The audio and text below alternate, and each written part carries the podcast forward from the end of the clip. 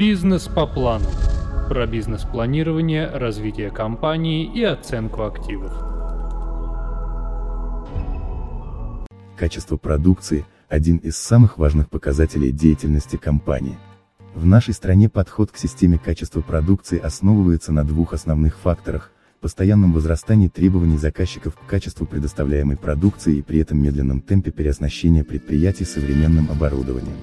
Это создает проблемы обеспечения требуемого уровня качества, которые можно решить только при помощи полноценного анализа качества продукции. Планирование качества продукции обычно подразумевает сочетание основных свойств продукции, которые обуславливают ее способность удовлетворять основные потребности покупателей соответственно назначению данной продукции. Показатели качества позволяют оценить параметрические, технологические, потребительские и дизайнерские качества продукции, уровень ее унификации и стандартизации, а также долговечность и надежность. Высокое качество продукции позволяет увеличить размеры реализации, и как следствие конкурентоспособность организации. Однако повышение качества всегда требует дополнительных вложений и увеличения себестоимости производимых товаров. Анализ качества продукции позволяет решить несколько проблем. Оценить качество продукции, которую предлагает компания. Определить причины, которыми вызвано недостаточно высокое качество или его снижение установить связь между объемами выпускаемой продукции и уровнем ее качества. При проведении исследования качества продукции необходимо принимать во внимание, что качество зависит от нескольких существенных факторов, используемые на производстве технологии, качестве и современность оборудования. Опыт, квалификация и профессионализм сотрудников. Дисциплина труда на производстве.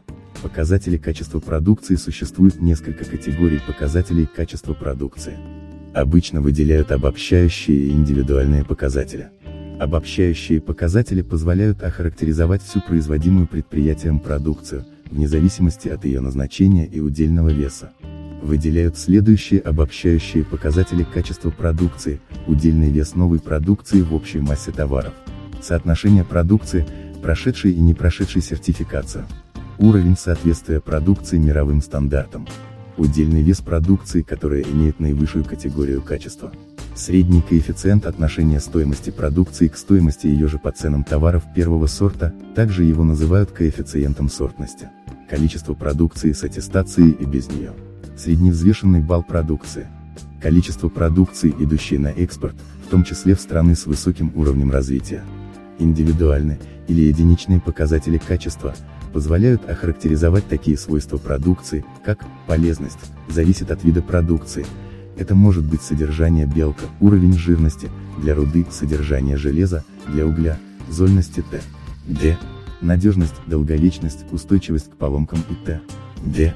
Технологичность, эффективность решений, использованных конструкторами товара, энергоемкости, трудоемкости и Т. П. Эстетичность, привлекательность товара, изделия или его упаковки.